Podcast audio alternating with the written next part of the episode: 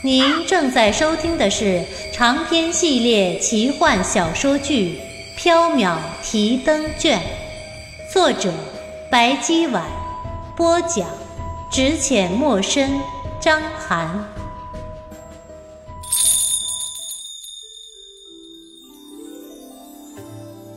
喜欢我们的听友可以加入 QQ 群六二九八四九三五八六二九八。四九三五八，第一折返魂香第八章白姬。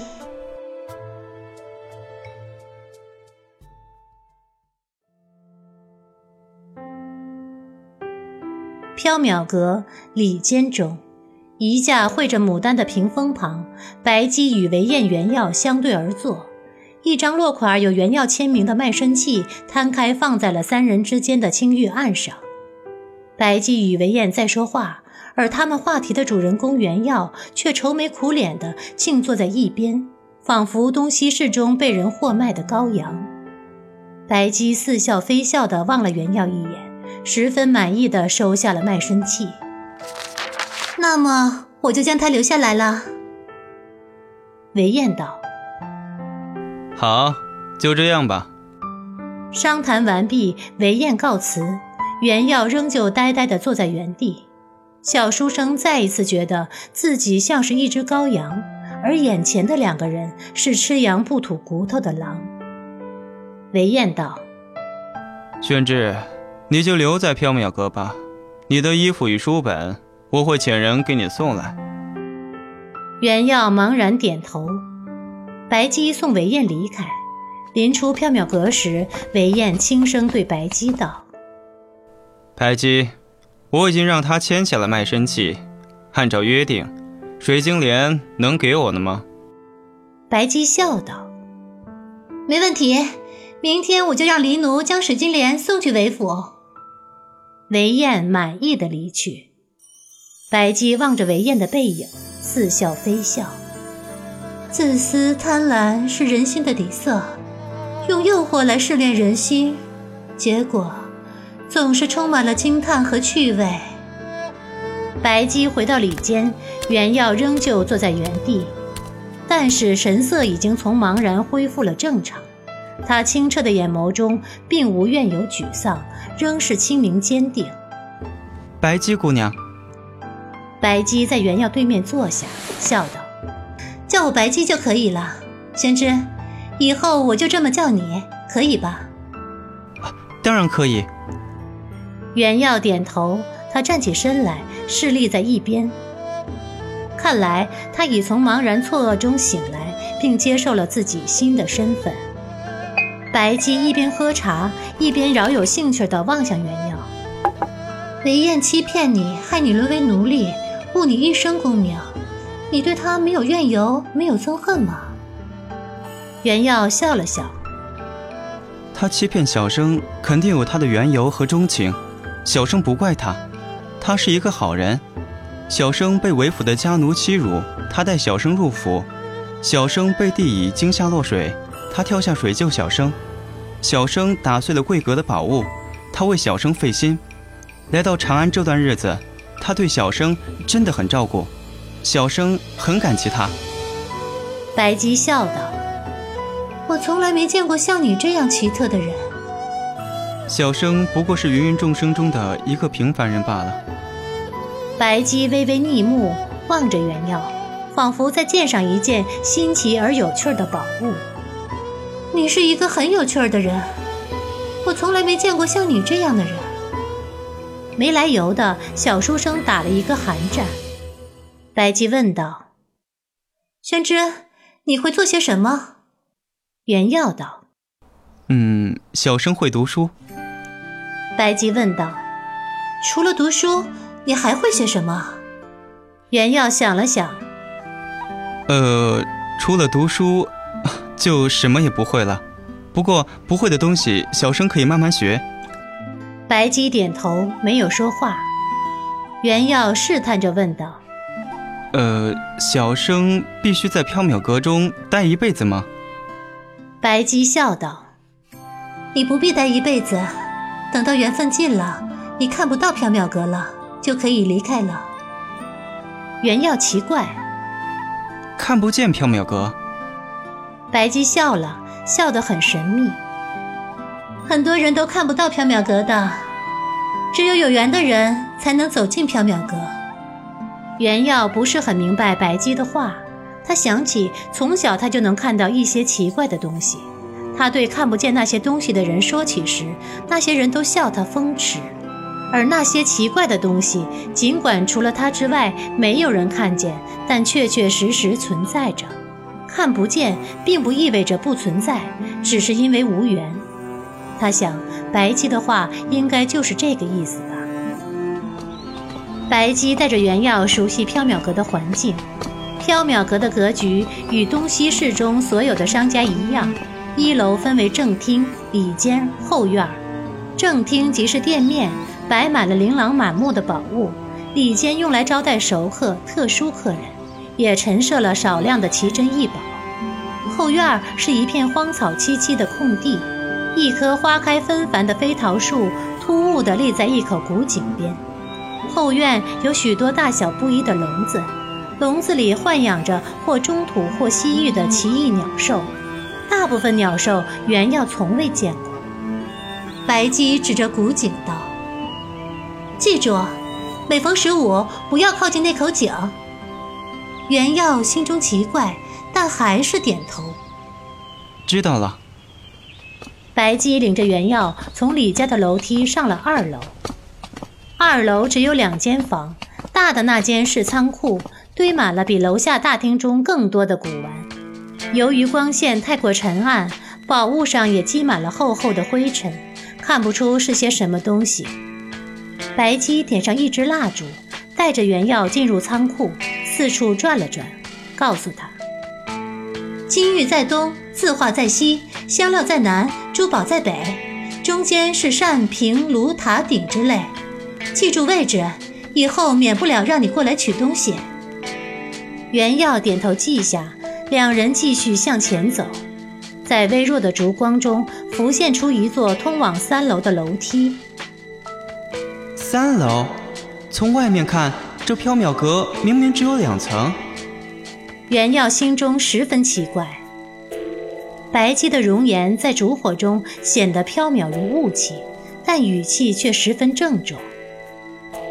宣之，无论任何时候都不可以踏上那座楼梯。切记，切记！袁耀心中疑云重重，却只能点头。嗯，知道了。二楼的另一个房间是白姬的香闺，按理数袁耀应当回避，但是白姬并不介意，仍领他进去走了一圈。房间素净而简约，除了一方铜镜台、一扇仕女游春画屏风外，几乎没有什么摆设。西边的墙上挂着一幅水墨卷轴画，吸引了原耀的视线。画中山峦起伏，远山近山互相重叠，意境极是仙灵清幽。山峦间腾起几缕袅袅炊烟，绵延不绝地飘荡着。原耀本以为是画上的烟雾，但仔细望去，那炊烟并非静止不动，而是在不断的袅袅升起。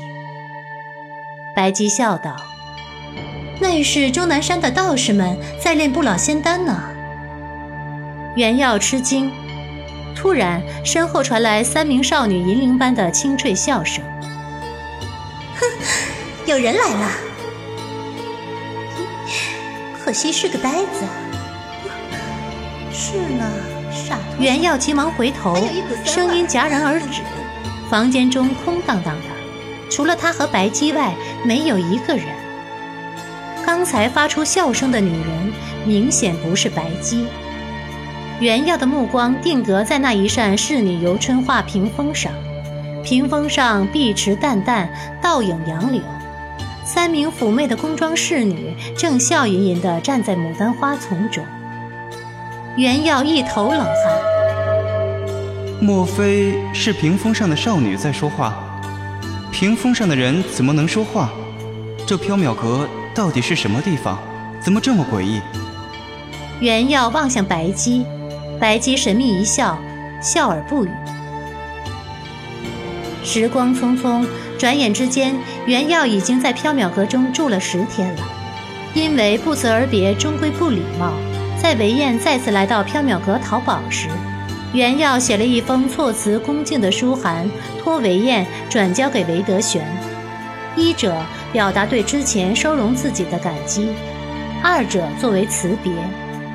韦德玄得到信后，念及两家的旧谊，遣人送来一些银两作为馈赠，但对袁耀和韦飞燕的婚事仍是只字不提。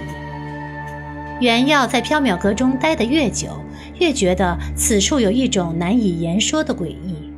缥缈阁中只有白姬、黎奴、袁耀三人。白姬很懒，白天没有生意的时候，总是窝在二楼睡觉。深夜，他偶尔会外出，鸡鸣时才回来。第二天，货架上就会多出一两样新奇的宝物。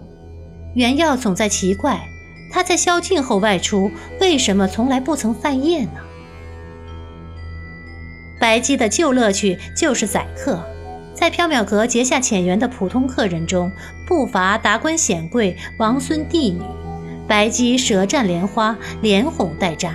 这些人往往出了天价，还觉得自己买的便宜。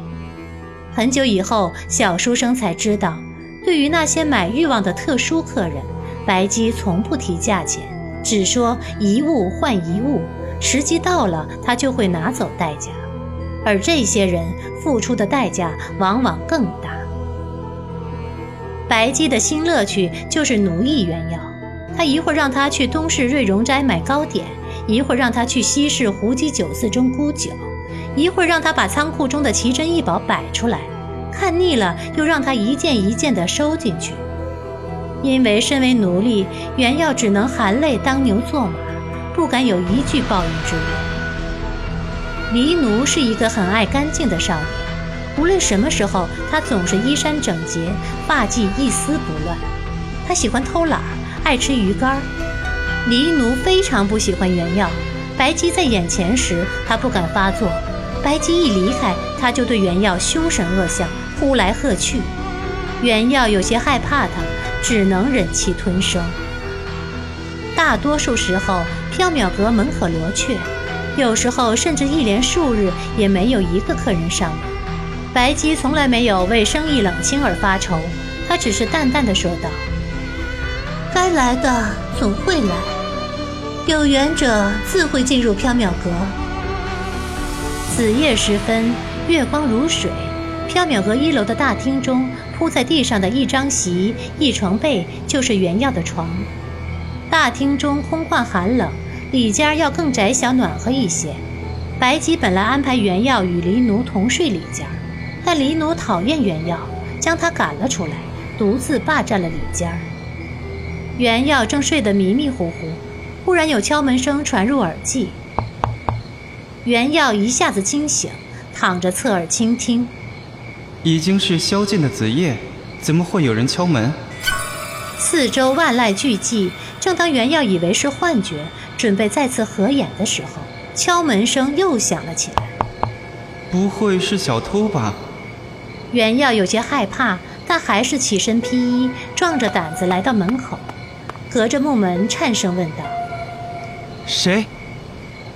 门外响起一名女子的声音，温婉且有礼：“妾身义娘与白姬约好，今夜子时来拿返魂香。”一听是女子的答话，袁耀顿时放下心来，但也很奇怪：“义娘，这个名字怎么这么耳熟？”她为什么白天不来，偏偏晚上来？这个时间街上已经宵禁了，她怎么能够随意走动？奇怪归奇怪，袁耀还是打开了门。一阵阴冷的夜风卷入，他不禁打了一个寒战。一名红衣女子提着青灯，盈盈地站立在门口，她全身上下都罩在连头斗篷中，看不清面目。唯一从袖中伸出的指尖儿，乍眼望去很白很白。袁耀心中一惊，这不是那夜在韦府牡丹亭一直跟在韦飞烟身后的红衣女子吗？袁耀道：“姑娘请进，小生这就去禀报白姬。义娘步入缥缈阁，连任为礼。有劳了。义娘的言谈举止彬彬有礼，散发着一种高贵舒雅的气韵，与白天来缥缈阁中挥金猎宝的长安贵妇们没有任何区别。袁耀悄悄放下了心，留下义娘在大厅等候，自己进去通报。